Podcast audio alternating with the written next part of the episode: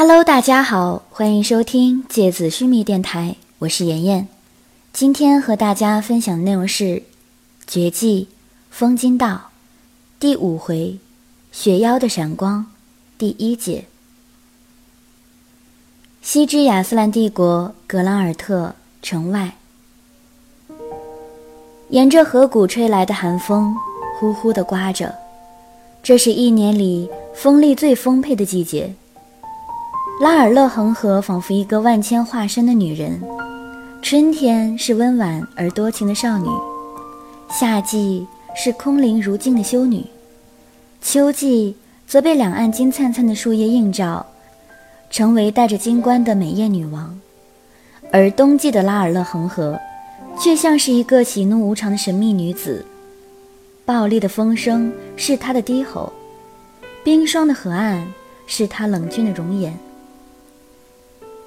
此刻，静静流淌的河水被大风掀动起波光粼粼的涟漪，初升的朝阳倒映在上面，如同一片燃烧的火海。灿烂的赤红色光影被河面零碎错乱地反射到头顶桥洞的拱顶上，让四周看起来一片光怪陆离，却又异常绚烂。桥洞下面比桥上稍微暖和一些。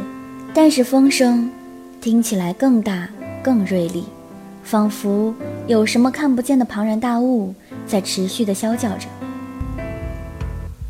特雷雅双眼一片浑浊的白，她浅浅地笑着，艳丽的脸上带着一种冰凉的死亡气息。躲在这里呢。她缓缓地在河畔的鹅卵石堆积成的地面上。小心翼翼地移动着步子，全身绷紧着那种一触即发的力量，仿佛在他的面前，此刻正盘着一条看不见的毒蛇，冲他吐着火红的信子。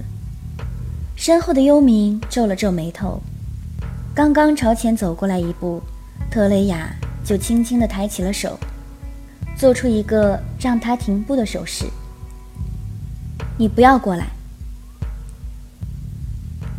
幽冥的脸上虽然是疑惑的表情，但是他却果断地停下了脚步。虽然他身为二度王爵，可以说是整个亚斯兰领域上，处于一人之下、万人之上的巅峰，而那一人，修川地藏，终年隐居在心脏深处，神秘莫测，踪迹全无。可以说，幽冥纵横整个帝国，算得上。无所匹敌。然而，很多时候，他却对特雷雅言听计从。从他们一路相伴的少年洞穴时代开始，这种信任就已经存在，而经过漫长岁月的积累，早就已经根深蒂固了。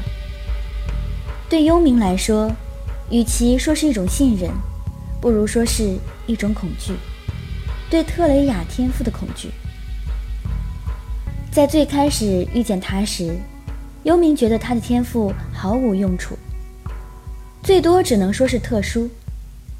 然而，随着一次次的厮杀，一次次的战役，一次次的任务执行，幽冥的心里渐渐滋生出一种对特雷雅的恐惧，因为他越来越发现，这种天赋其实是在从根本上解析着人们魂力的来源和动向。所有的隐藏和伪装，在他的面前都无所遁形；所有的危机，在靠近他之前都已经被预知。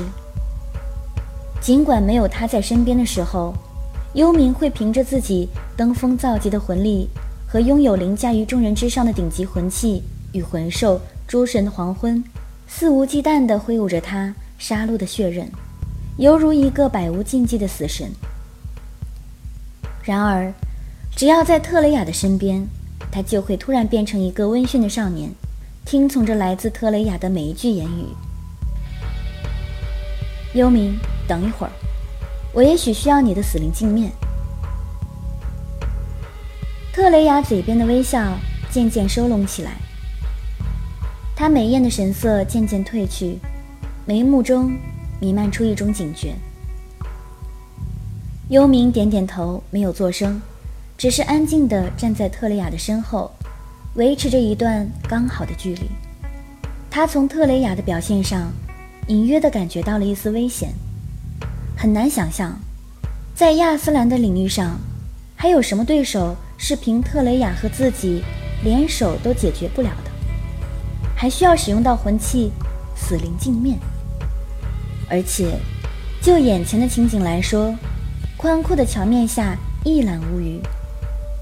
一边是浩渺宽阔的河水，一边是万丈陡峭的城堡悬崖。在这个空旷的空间里，能有什么危机呢？幽冥屏息凝神地等待着，仿佛眼前随时可能有诡谲的事情发生。这时，特雷雅浑身涌动出一股白色气浪。顷刻间，蓬勃飞扬的雪白纱裙已经将它包裹了起来。与此同时，他双臂又以一种类似鸟类的动作轻轻展开着。随着他的动作，两条雪白翻涌的水流从拉尔勒恒河辽阔的河面远处席卷而来，仿佛深不见底的河床底部游上了两条白色巨蟒。两股水流扭曲着，平行攀爬上河岸。将特雷雅和幽冥所在的这块区域迅速地圈了起来。随即，耳边本来还是哗哗流动的巨大水浪声，突然就变成了咔嚓作响的结冰的声响。两股攀爬上鹅卵石地面的白色巨浪，以及河水和河岸的交界处，三面巨大而结实的冰墙以难以想象的速度朝着头顶的墙面爆裂地拔地而起。周围的事物似乎被隔绝在了这个密闭的白色空间里，在最后残留的一两次咔嚓的冰裂声消失之后，一切都笼罩在了这片压抑而紧张的静谧之中。特雷雅轻轻退回到了幽冥的身边，她身上那些无风自动、萦绕不息的白色纱裙，仿佛有意识的活物一般，朝着幽冥的身边轻轻地飘动过去。就像一个多情的女人，温柔地拥抱着她的情人般，将幽冥雄壮的身躯包裹进女神的裙摆范围之内。特雷雅环顾了一下四周，脸上露出一丝神秘的微笑。看起来，她非常满意自己弄出来的这个密闭的空间。三面巨大的冰墙，连同河岸背靠的悬崖壁，再加上脚下的地面和头顶的桥面。一个完全密闭的四方体空间，将幽冥和特雷雅关在了里面。幽冥并不清楚他的用意，只知道他这样做一定有他的理由。幽冥，用你的死灵镜面开始投影吧。特雷雅脸上浮现的神色看起来诡异而刺激，他的眼神虽然害怕，但是又燃烧着一种显而易见的期待。投影，投谁？我们自己。幽冥的脸上是茫然的表情，他忍不住问道：“这里没有人，也没有魂兽，死灵镜面不可以凭空创造死灵，必须有投影的本体才可以的。不用担心，你相信我，你就朝着这个空间里的空余地方投影就行。如果我没猜错的话。”特雷雅没有继续说下去，她掩着嘴角，喉咙里不时发出让人毛骨悚然的尖利笑声。幽冥不再说话，他闭上眼睛，微微仰起头，他带着微微胡渣的青色下巴，在一片红色的朝阳映照下，呈现出锐利的线条，看起来充满了男性魅力。他的喉结上下滚动了两下之后，一个闪动着金黄色的光芒的印记在他的喉咙上出现。转瞬之间，金光四射，密密麻麻的金黄色刻纹从他的绝印里放射开来，往全身扩散。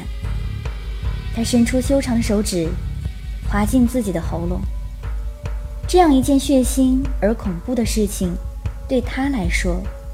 却仿佛是在雕刻一件精细的陶瓷艺术品。他的脸上的表情傲慢而又迷人。铿锵而锐利的金属啸叫声中，一面通体碧绿、萦绕着绿幽灵般暗影的宝石镜面，凌空悬浮在他的面前。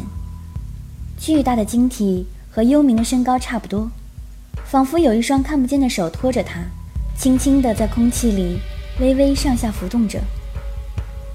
幽冥伸出右手，掌心魂力一吐，白色冰墙包围起来的空间里，四个模糊的影子。从空气里扭曲着显影而出。然而，这一切在一阵非常轻微却又怪异的哨音中结束了。那三声细弱但尖锐的哨音从响起到消失，只有短短的几秒钟的时间。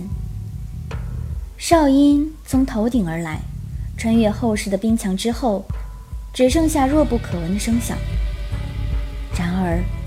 特雷雅和幽冥却仿佛听见了世界上最可怕的声音一样，他们的脸色瞬间变得苍白，写满了困惑、恐惧、不解、难以置信的种种神色。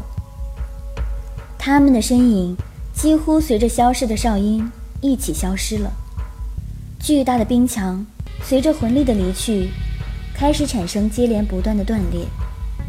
在坍塌的轰鸣声中，无数大大小小的冰块从上空坠落而下，密密麻麻地堆在河岸的上面，看起来仿佛头顶的格拉尔特城上面刚刚发生了一场雪崩。在这些冰雪碎块的空隙里，麒麟、神鹰、连泉、幽花，四个刚刚看见了自己死灵投影的人，重新显影在空气里。他们的脸上都是惊魂未定的神色，同时显影的还有刚刚并没有出现的第五个人——阿克留克。他拍着自己的胸口，喘着气，英气挺拔的剑锋眉毛终于舒展开来。他朝身后的崖壁一靠，仿佛筋疲力尽的样子。刚刚真是可怕呀！还好我提早跑出去了，不然……就被困在这个冰棺里了。好了，今天的节目到这里就要结束了，大家晚安。